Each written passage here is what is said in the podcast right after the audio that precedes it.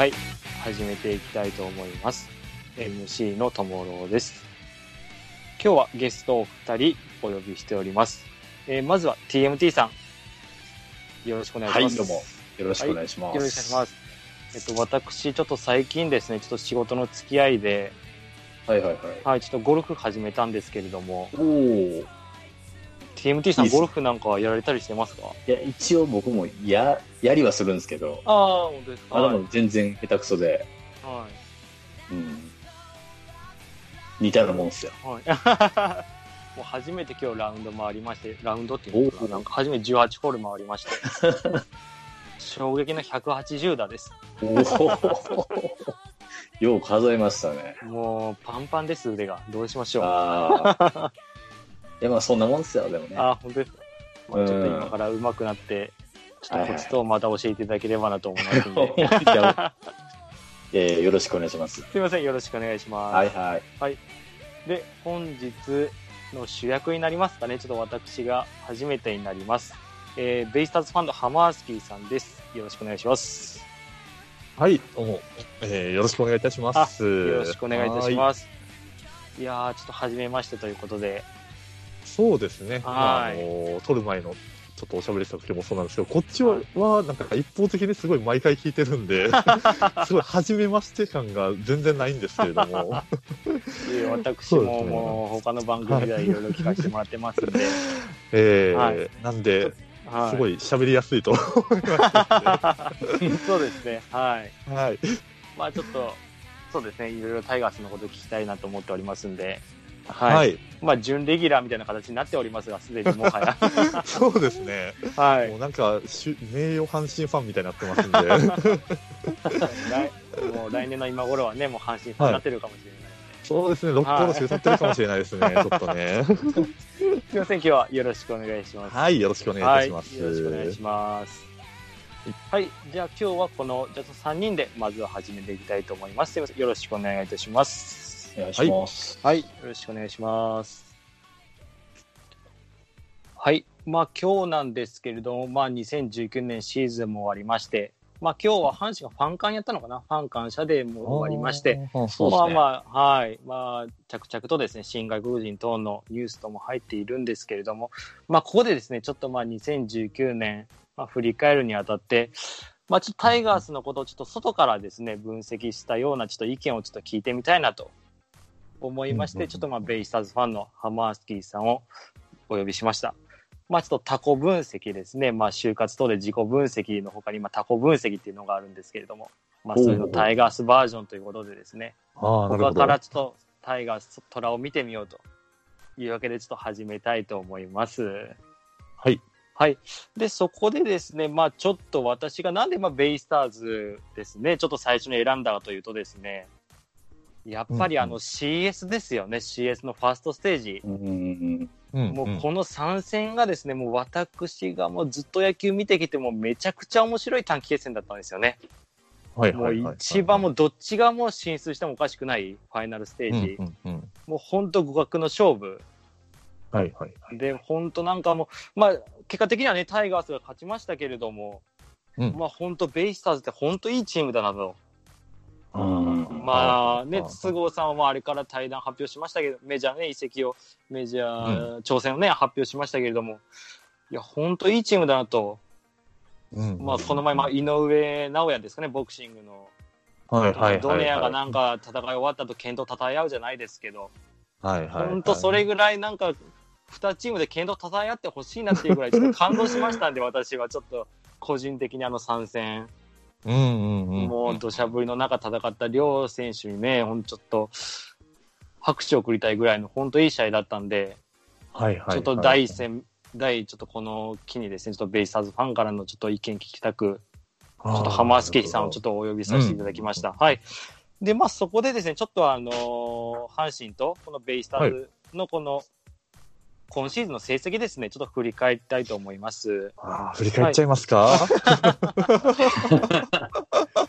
まあ2019年ですね、まあこれは25い試合戦いました。はい。はい。まあ勝ちがまあ阪神からして16勝と。はい。うんまあ、敗戦が8の貯金8つですね。引き分けが1個。はい。で、まあちょっとお二方聞きたいんですけれども、この1戦目覚えてますか ?2019 年の一発目。忘れるかっていう話ですよ。もうここからこけてるからね。そうなんです。TMT さんどうですか？覚えてらっしゃいますか？え、一戦目ってどうなった ?1 戦目です。えっとね、はい。まあ、甲子園です、甲子園。甲甲子園のナイターですね。あほうほう。えー、どんなやったの？ーえっと、ヒントは外ですね、外。ああ、あれか。多分、多分これでもう出ると思うんですよね。いやいや、もう、あ、そっか、あれが最初やったんや。あれ、そそううなんんですすよ。今振り返ると最初なんですよ。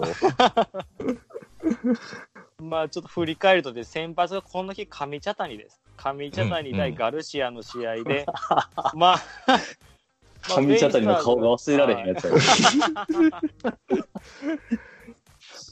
まあ、大きな出来事が2つありまして、まあ、1つがまあうん。梅野のサイクルヒットと、ああ、素晴らしい。あうん。でもう1つが今の浜杉さん言われたような外のですね、ええ。伝説の落球ですかね。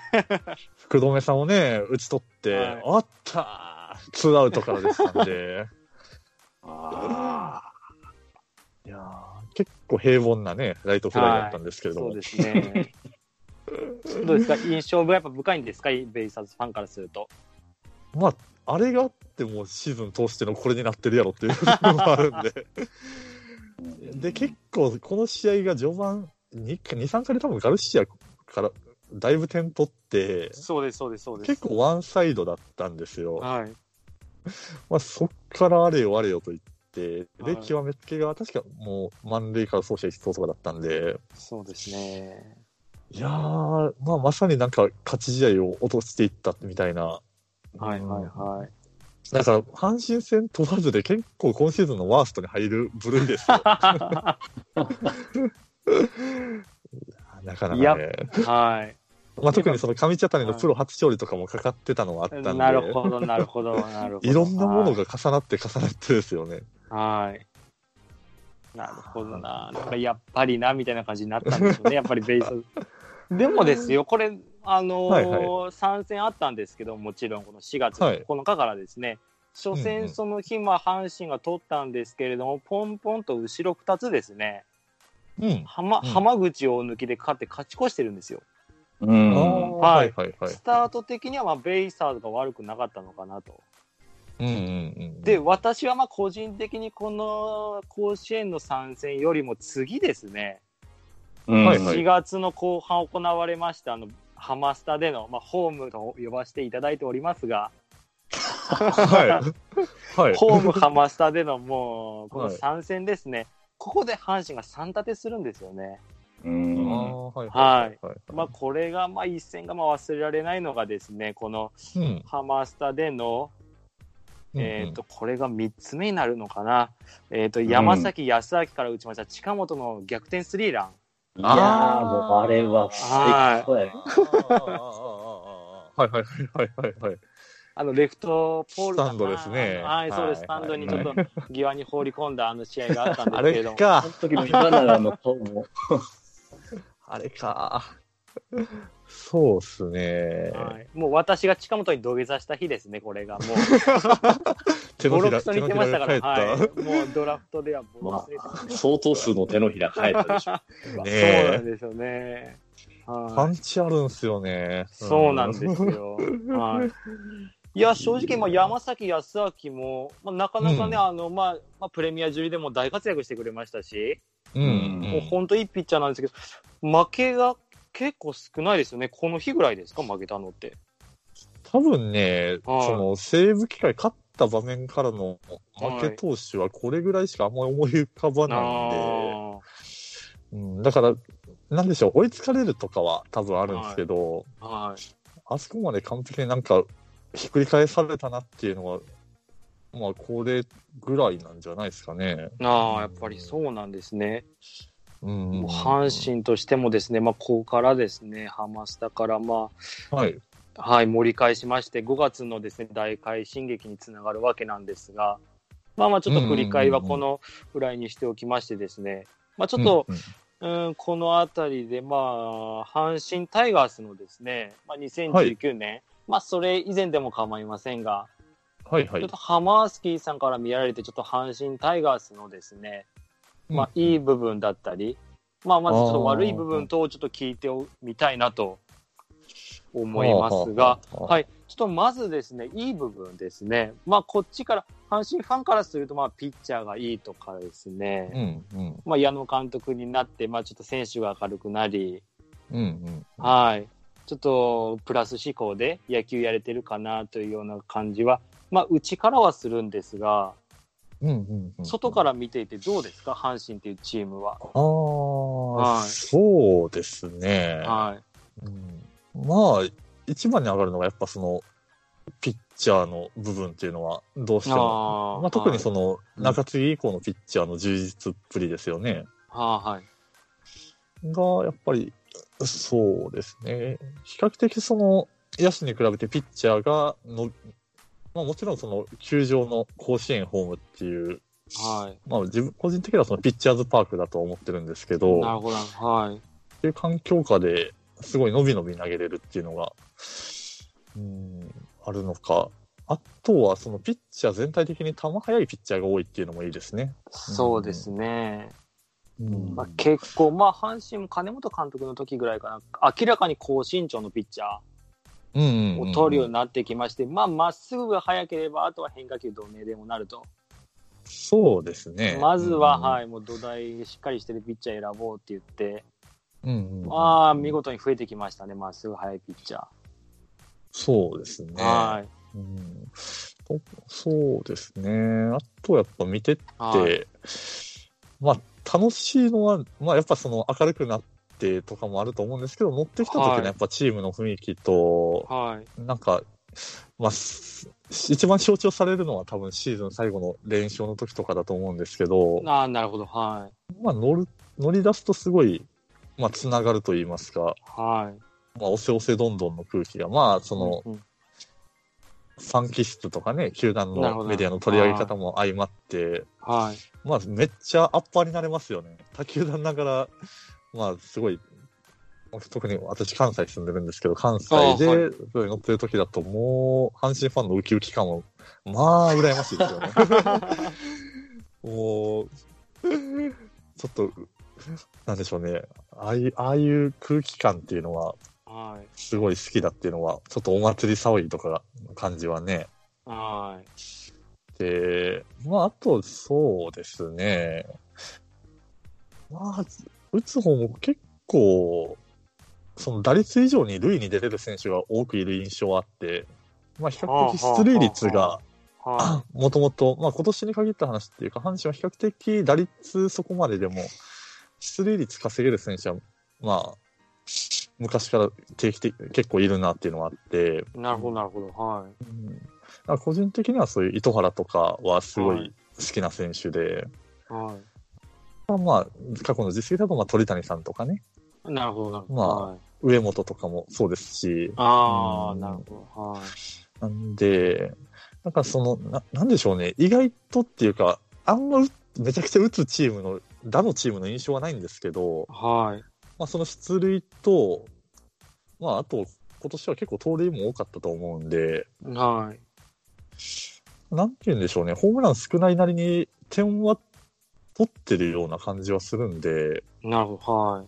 うんまあ、どもう、だったらもう、なんでしょうね、甲子園ホームである以上、もっと特化しても面白いかなっていう、なんでしょうね、派手に打ち勝つ野球、それはもちろん見るのが楽しいんですけど、は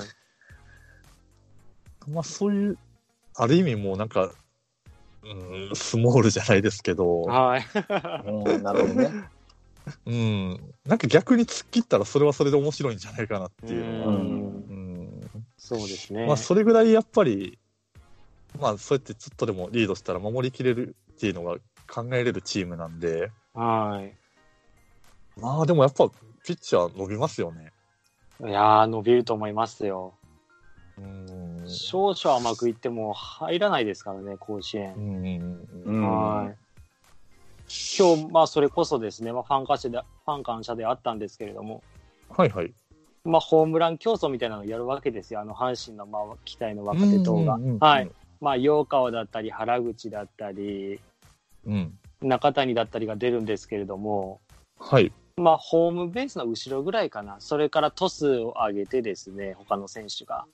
うんうん。まあ、ホームラン狙いに行くんですけれども、誰も入らないわけですよ。バッティングでも入らない。結局、大山が1本打って、まあまあ、終わりましたが、すごいね。いや、異常ですよね、あれはちょっと。もいやはい、そうですね。まあね、対してハマスタは狭い狭いね、言われておりますが、うんうんううん。ん。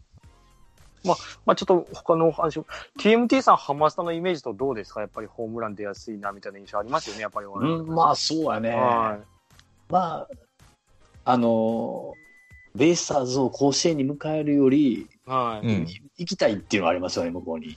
間違いないですね。うん、だから今永とかも甲子園で迎えると、やっぱり、もう今永、浜口って言われたら、うわーって、もああ。はい。う行かれんちゃうかなという心配になるんですけど、もう向こう行ったらね、なんか今永でも打ってそうな気するし、いやー上茶谷なんてめっちゃいいピッチャーやもんね。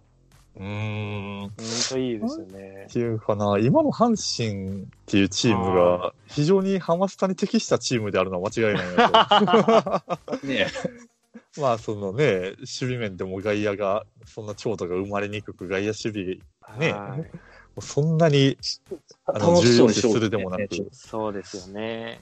笑顔が多いっていうかね、向こう ん。う。ウキウキするシ。ーズン、ちょっと変えてみませんか？本当いいと思いますよ、それも。そしたら私も甲子園にね、ベイスターズバンバン見に行けるんで。もうウィング席でできてね、もう、いや完そうですね全にもういっぱい入りますから、今は。いや、でもマジで甲子園で結構負けてんちゃうすかね。まあ、こどう今年で言うと甲子園でもそこそ結構負けてるような。上茶谷と浜口と今永で、うん。引き分けと連勝されてもね。ハマスタで、ハマスタで今年が、ああ、そっか。まあ大体ハマスタは、甲子園の方がいいっていうのは間違いないかもですね。うん、そうですよね。ねそうです。前の CS とかもね、あのーそうですね勝ち越したの甲子園ですよね、ドロンコ試合の。そううんか。あの今年も甲子園でやればよかったんですよね。いや、多分ま、やばかったと思いますね、甲子園で。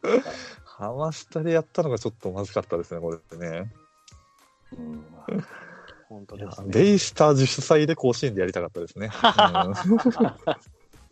うん いやまあ、再三多分これも言われてるけど、まあ、メンタリティの部分はもちろん大きいですよ。うん、狭い球場であるっていう。ですよね。この気持ちの部分ですよね、やっぱり。いやーまあ、そうやね。まあ、だからよく言われるそのラッキーゾーンですか？そうなんです。うんはそうし、もしくはもう全員に暗示をかけろと。い。ここはハマスタやと。もうだんだん青く塗る計画を始めてますから、もう。ハマスタに見えるようにみたいな。ハマスタにも見える。もう錯覚です、もうこうなれば。はい。いやいや。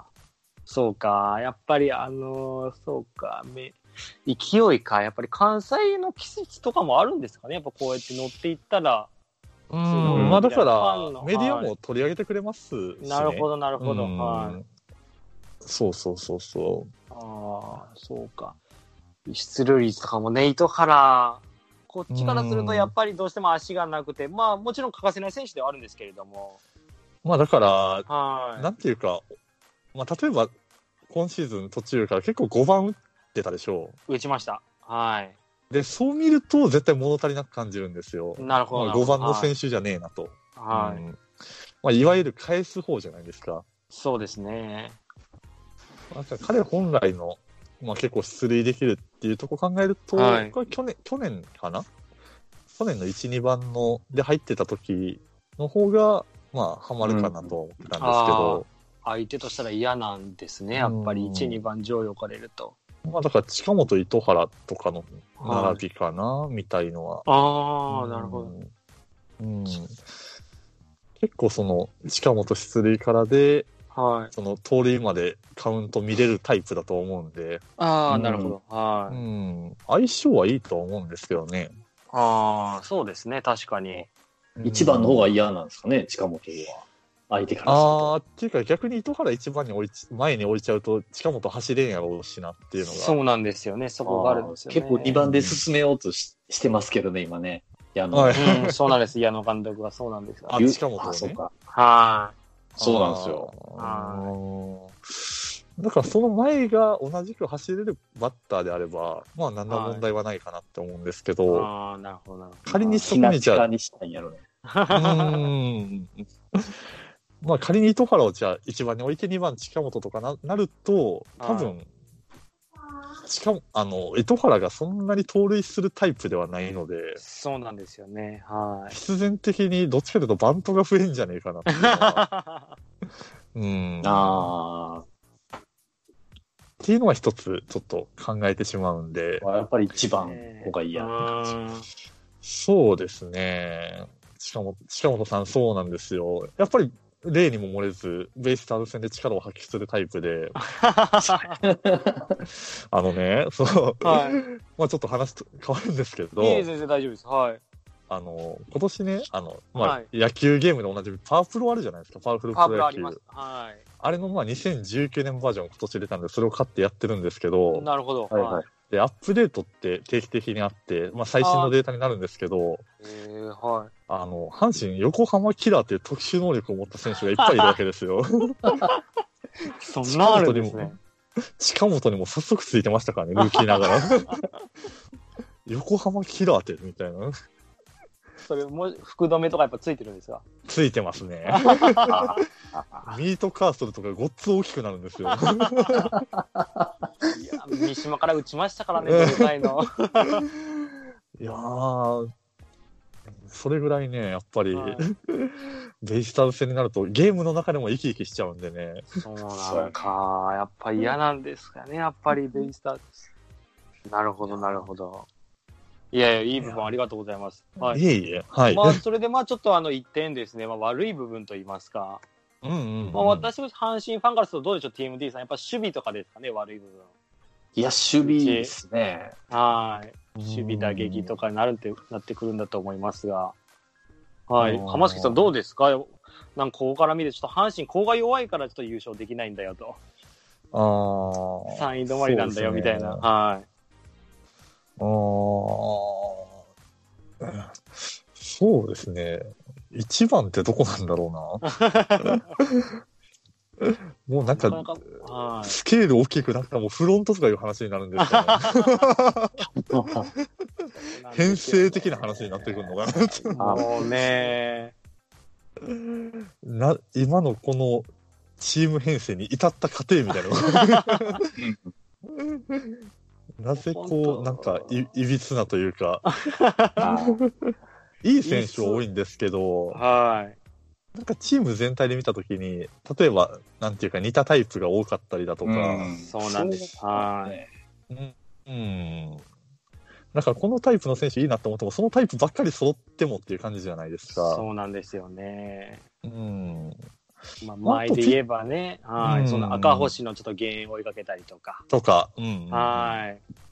まあ、まあアスリート選手ちょっと選んで、まあ、エゴシとかになるんですけど、うんはいはいはい、まはい。あ、打撃育成のメソッドが全然完成しないんですよ、阪神は。あんまり、だから、僕一番言いたいのは、まあ、はいそのいわゆるスカウティングですね。なるほど、あーなるほど。スカウティングねああ、そこですね。はい。なかなか見えてこないというか。んそうです。ね。いい選手は取ってきてはいるんですけどね。はい。うんまあ、あと、さっきピッチャーいいって言いましたけど、はい。意外とあと先発かなっていうのもちょっとあって、先発。うんああ、確かに。そうですよだから後ろいいんですけど、うはい。ん、後ろがいいから成り立ってはいますけど、はい。うんやっぱり先発が、うん、まあ今年も結構そうなんですけど、イニングちょっと足りてないかなっていう。足りてないです。うん中継ぎにどうしてもしわ寄せがいってるかな。まあこれはベイスターズにも言えることなんですけど、はい。うんベイスターズはでも先発めっちゃええやないですか。うん、イメージありますね。ね、はいいピッチャーはね、そうですね、取ってくるんですけどね、はい。まあなかなかフルシーズンでというふうにいかないピッチャーがが何分多いんで、その浜口とかも、うん、あやっぱ今シーズン抜けてる時期の方が多かったんで、うん、うん、うん。まあ年間で通して投げたのがやっぱ今永と上茶谷ぐらいで、今なんかええな、まあ、あとはど。100、はい。多分100イニング投げたピッチャーもいないんじゃないかなっていうお、感じな大貫んで、っていうピッチャーもいいんじゃないですか？そうですね、大貫君も本当、あの、ルーキーで即戦力、まなんとなく嫌な感じしましたけどね、対戦にして。あ割と。阪神戦でよく投げてくれたなっていうのは、うんですねありましたね。はまあなんい。いで本当。はい。まあ大貫上茶谷って、まあルーキーが頑張ってくれてる反面、ルーキーに頼らざるを得ないような状況でもあったので、うん、なるほど、なるそれはもう阪神の方が、木浪の力 いやー、今年近本いなかったらどんなシーズンをも、ね、やばいですほど。いよ。や、ほんと。あれ、何せん、何を楽しみにシーズン見てたんかなっていうのを。いや、だから金本監督以降の選手ばっかりじゃないですか。うんだからもうそれまでのが地獄やったなっていう、はいはい。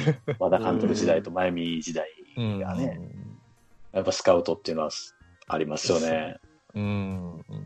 ほんとね、スカウト、ほんと、あの、まあ、今年、あの、急いで考察取りましたけれども、うんうんうん。まあ、30代の森越とかがで、まあ、今年戦力外になったんですけど、あ2軍でファーストとかで出てるんですよ。あのね、ありえんだろと。あ、なるお浜く無駄やのね、もんね。なるお浜のスタメンを見ても何一つワクワクしないですよ。申し訳ないですけど。そうね、もう。まあ、もうそれがね正直1軍と2軍の年齢構成逆やろって思う。い。そうなんですよ。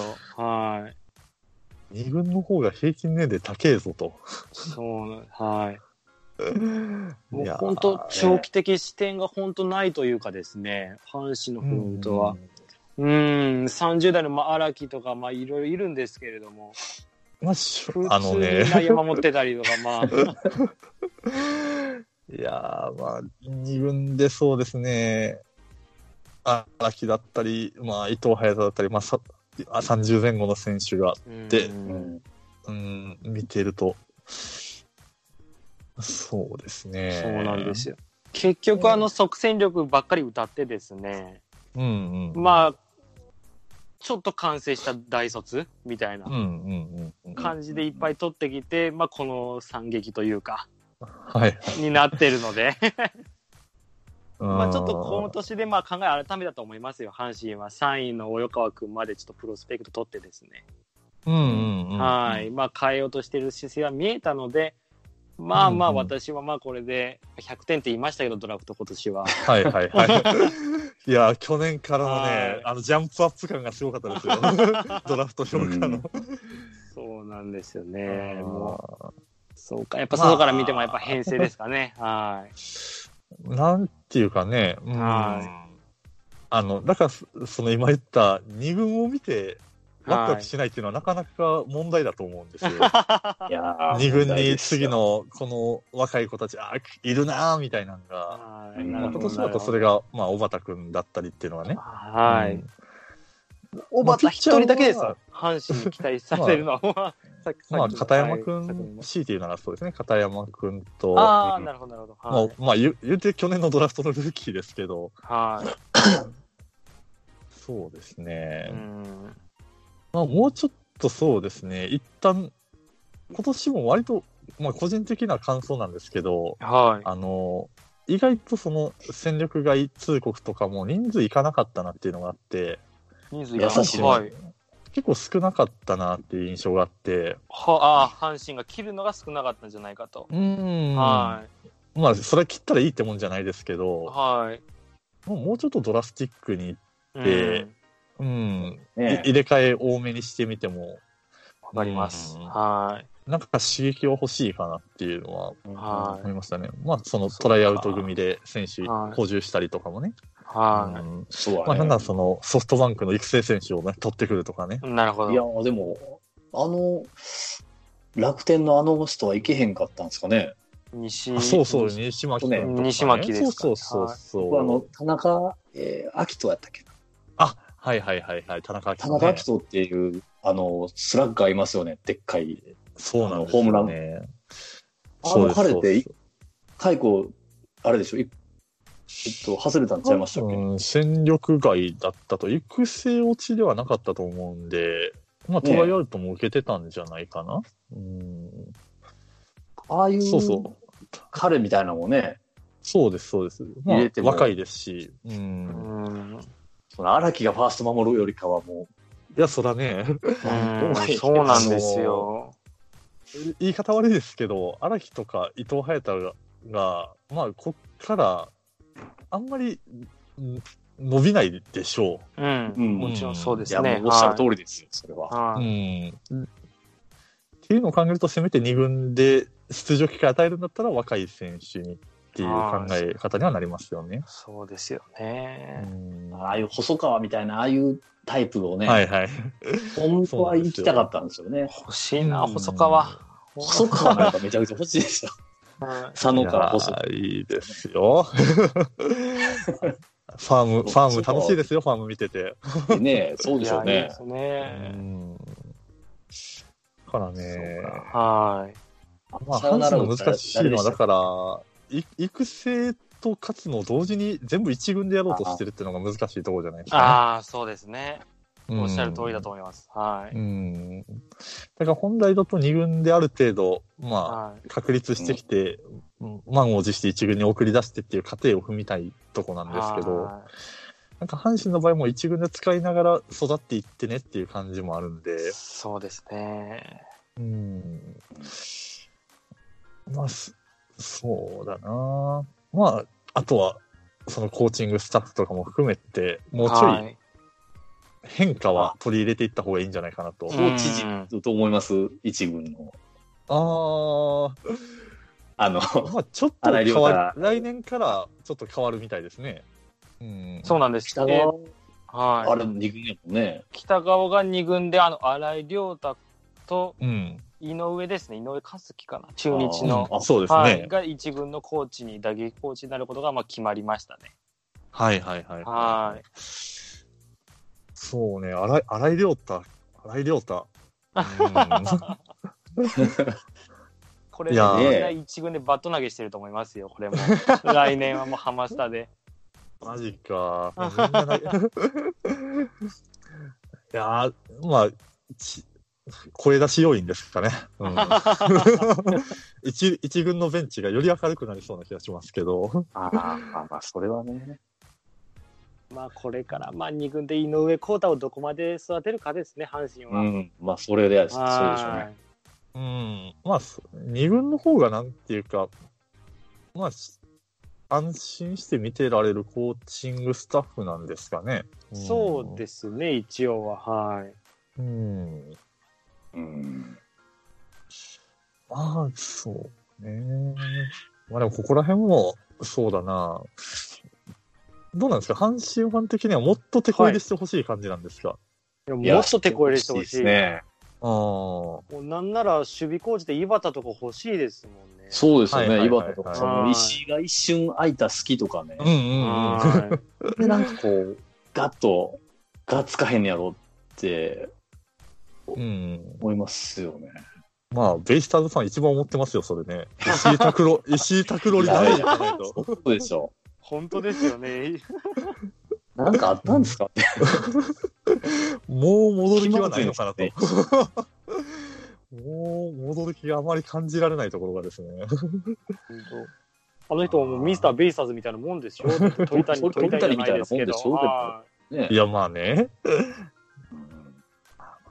ですけど、そうか。でもそうですよね。まあさっきちょっとおっしゃられてましたけど、まあ守備もね、そうですね。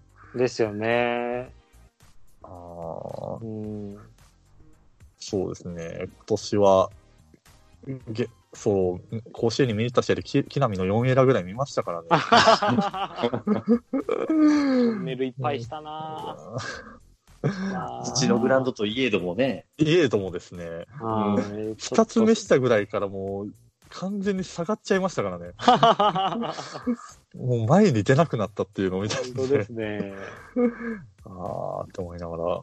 うん。大山もな、なんであんなに送球エラーが増えてしままったんだろうっていうのは、うん。あーまあね品のある送球ってそう、言われて品のある送球がね、うんこう、うん、まあ私がまあ見ていての感覚ですけども、打撃が悪い時がちょっと守備にも影響してるような感じしますやっぱね。メンタルメンタル面、ちょっとそうですね。まあ、そうとしか考えられんですようね。ん。いい時はすごい守備もいいんですけどね。うんは結構連動しちゃうタイプなんです、ね。そうなんでですと思います、私で個人的には。ははい。い。はいでも、あれですよね、来年から平野が内野守備に総理コーチ？はい。あ、そうです。はい。もう今年までむしろなんで打撃コーチをやってたんだっていう話なんですけど、はい。平野は一軍残ったんです。ね。そうか。一軍のがです方ね、かな、ちょっと待ってくださいね。うん阪神の、まあ、2020年ですよね。2020年のコーチが、まあ、金村とか福原コーチはそのままですね。藤井とか。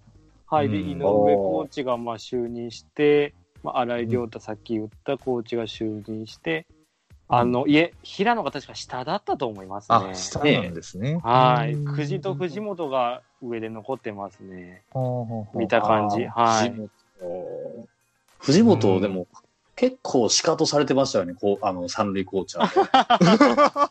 もうで、シカトトしたのがセーフになったり。はい。あかんやつじゃないですよ。あそのやつはね、その練習をだから一軍でや やっちゃうんでね。あ あ。まあ特に高城さんの後やと余計なんかな。そうだと思います。まあ、ここもね、経験が必要なんでね、やっぱ三塁コーチちょっ。と監督が熱すぎるからね。もうやっぱ失敗からしか埋めへんみたいな。いやーそういうでもそうですね。うんいや、無視できるのは強いですね、でもね。ベイスターズもね、ちょっと三塁に壊れた信号機が一つありましてね。あらそうなんですか？はい。漏れ、漏れなく回してくれるんですけど、ことごとくアウトになるんで。なぜ回すと。